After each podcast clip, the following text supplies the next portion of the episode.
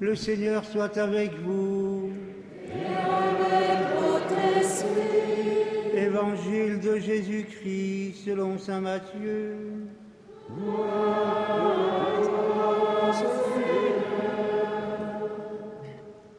En ce temps-là, Jésus disait à ses disciples, Si ton frère a commis un péché contre toi, va lui faire des reproches seul à seul. S'il t'écoute, tu as gagné ton frère.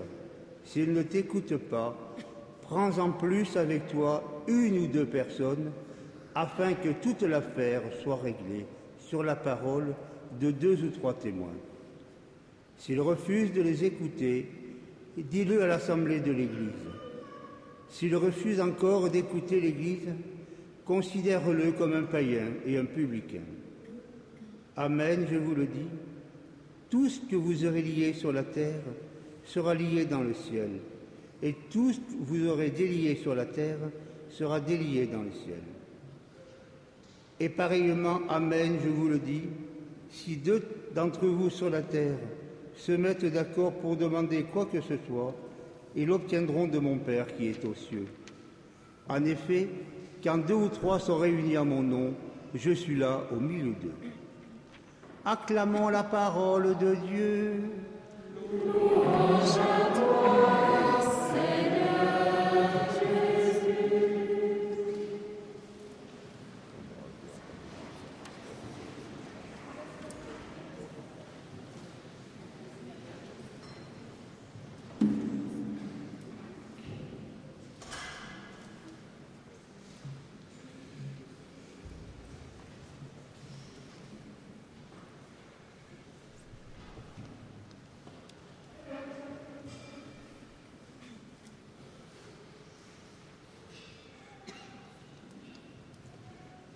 Pourquoi?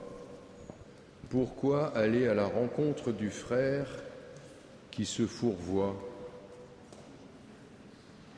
On entend dans le livre d'Ézéchiel que le Seigneur envoie Ézéchiel en mission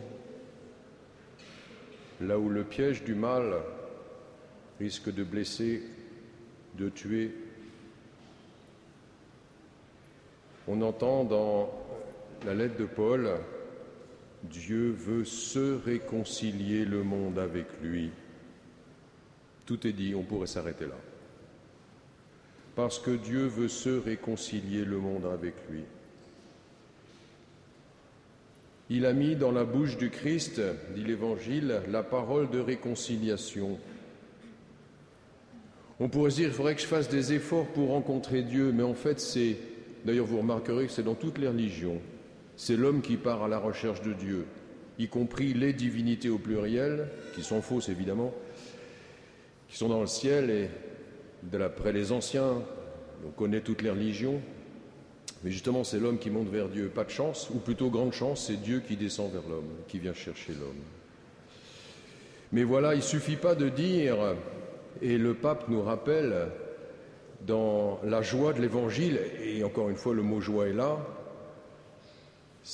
il va citer Benoît XVI, qui est un argument supplémentaire en disant à l'origine du fait d'être chrétien, à l'origine, c'est pas une décision morale quelconque ou quoi que ce soit, c'est pas des grandes idées, c'est la rencontre avec quelqu'un, c'est la rencontre avec le Christ, reconnu comme sauveur. Pourquoi aller à la rencontre du frère? Ben Justement, peut-être pour qu'il puisse découvrir ce que c'est que la rencontre du Christ car sinon nous n'irions pas voir le frère. Pourquoi sommes-nous là ce matin? Parce que nous avons été touchés un jour par Dieu qui est venu nous rencontrer. C'est donc bien Dieu qui prend l'initiative et il ne faut pas l'oublier. Il ne faut pas enjamber la grâce et aller plus vite. Mais veillez à ce moment où le Seigneur nous incite, soit par une réflexion, soit par une situation, soit par une blessure même du frère envers nous, nous incite à faire preuve de quelque chose de nouveau. Mais voilà que, deuxième point, ce nouveau, comment est-il advenu? Le premier point, c'est Dieu qui vient à notre rencontre, sinon on ne bougerait pas. Le deuxième point, c'est le suivant. Comment faire pour bouger vraiment et bouger à la manière de Dieu et non pas à la manière humaine? Vous avez entendu dans l'Évangile, il ne s'agit pas simplement d'aller voir celui qui se fourvoie. Si ton frère a fait quelque chose contre toi, c'est une blessure personnelle. De la part d'un frère, celui dont on attend l'amour de Dieu, la bienveillance de Dieu, la miséricorde de Dieu. Et peut-être que lui aussi attend la même bienveillance, miséricorde de notre part. C'est donc bien un enjeu de la part de Dieu qui se joue à cet endroit-là. Et donc celui qui va aller voir l'interlocuteur, c'est déjà quelqu'un qui est réconcilié par Dieu et avec Dieu. C'est donc pas quelqu'un qui va régler ses comptes. C'est quelqu'un qui, va parce qu'il a été sauvé et il le reconnaît et il en rend grâce. Il ne vient donc pas avec une puissance pour écraser et pour avoir raison, pour faire plier l'adversaire. Il vient pratiquement demander pardon, de, devoir demander pardon et de devoir donner cette grâce supplémentaire.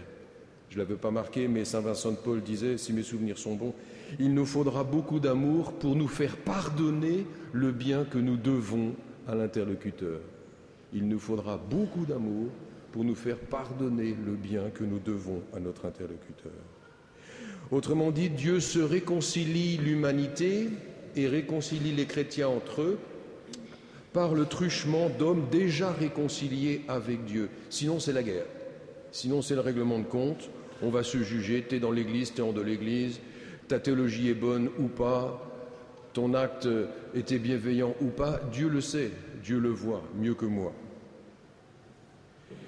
L'Église n'est donc pas l'Église des purs ou des sans péché, mais de ceux qui ont été rachetés et qui le savent, et qui en rendent grâce, et qui en sont dépendants. Et c'est ça la foi.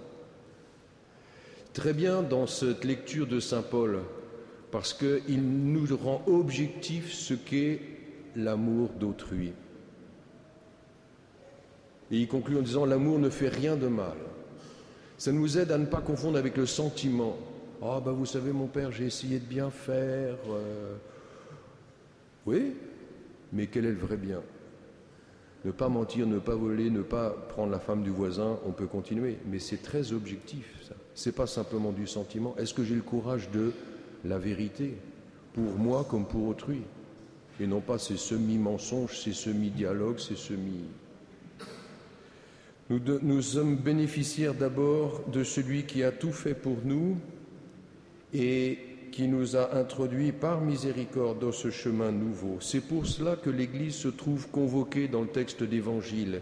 Si ça marche pas avec ton frère, va en chercher un autre. Et à deux, allez voir le premier. Si ça ne marche pas, va chercher toute l'Église. Que l'Église prie pendant ce temps-là et non pas accuse. C'est jamais vrai. Elle n'accuse pas que l'Église se mette à genoux pour prier pour que le frère découvre et que nous découvrions avec lui un nouveau chemin. Aucun disciple ne peut laisser son frère seul. Je me rappelle une situation dont racontait deux scouts. Vous savez que la fraternité scout, c'est quand même pas rien. Et après un camp, après un d'été à la rentrée en septembre, deux copains qui s'entendaient, je dis le mot exprès, qui s'entendaient vraiment très bien, se retrouvent en septembre, euh, ils ne pouvaient plus supporter. Ils ne pouvaient plus supporter. Ils ne savent pas pourquoi. Ils se bouffent le nez, carrément. Pardonnez-moi, les enfants, il ne faut pas dire ça, hein, pas comme ça. Et alors, parce qu'ils sont chrétiens et parce qu'ils sont scouts, ils se mettent tous les deux en face à face à une table, en disant, écoute, euh, on est chrétien, on est scout, on a la même promesse, la même loi ne peut pas tricher, euh, je te demande pardon, à blanc, ou plutôt dans le noir, sans rien y voir. L'autre fait pareil. C'est terrible parce que quand on demande pardon à l'autre, on est à genoux, presque. Ou au moins on s'est mis à genoux devant Dieu. Et donc on est vulnérable. Et les deux se retrouvent comme deux vrais amis que tout village connaissait comme amis et qui redécouvrent comme tels. Et en signe de réconciliation, ils se disent l'un à l'autre, eh bien, tu seras à mon mariage, témoin, et l'autre dit, tu seras à mon ordination de prêtre si jamais je vais jusqu'au bout et que je deviens prêtre plus tard. Car chacun des deux avait à peu près leur euh, ligne de vie un peu dessinée. Le premier, en effet, s'est marié, et le second était son témoin de mariage.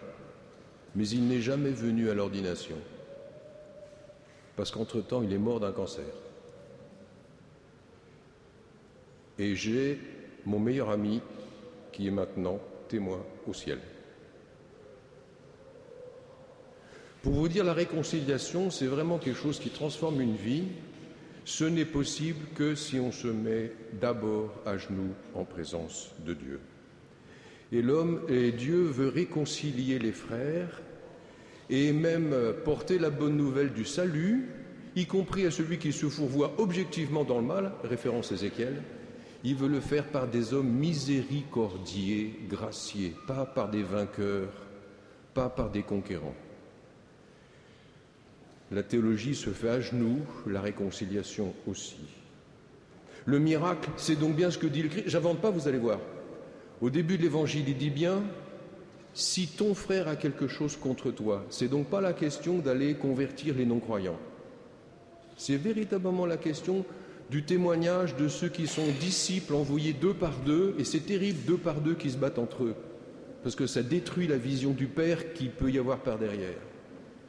Et le Christ conclut, si deux ou trois sont réunis en mon nom, je suis au milieu d'eux.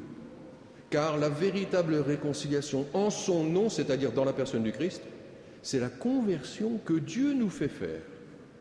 Il n'y a que lui pour le faire. Il n'y a que la grâce de Dieu pour faire fondre ma haine, mon orgueil qui est terrible, qui voudra toujours la première place et toujours avoir raison. Il faut le reconnaître. Le curé d'Ars parfois refusait de confesser ceux qui arrivaient devant lui, mais avec orgueil. Il voulait effacer des pardons, mais se trouvait auto-justifié dans leur manière de faire.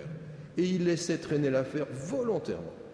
Et il leur disait, vous irez dans la chapelle d'en face, et il laissait faire la contemplation du Christ condamné, outragé, tenu par les liens. Vous la connaissez, la statue qui est là-bas. Autrement dit, c'est bien par des gens transformés par la grâce que le Seigneur veut aller évangéliser et porter la grâce au monde. En premier, celle de vivre ensemble parce que Dieu fait l'unité du peuple qu'il rassemble. Demandons cette grâce pour nous et pour nos frères.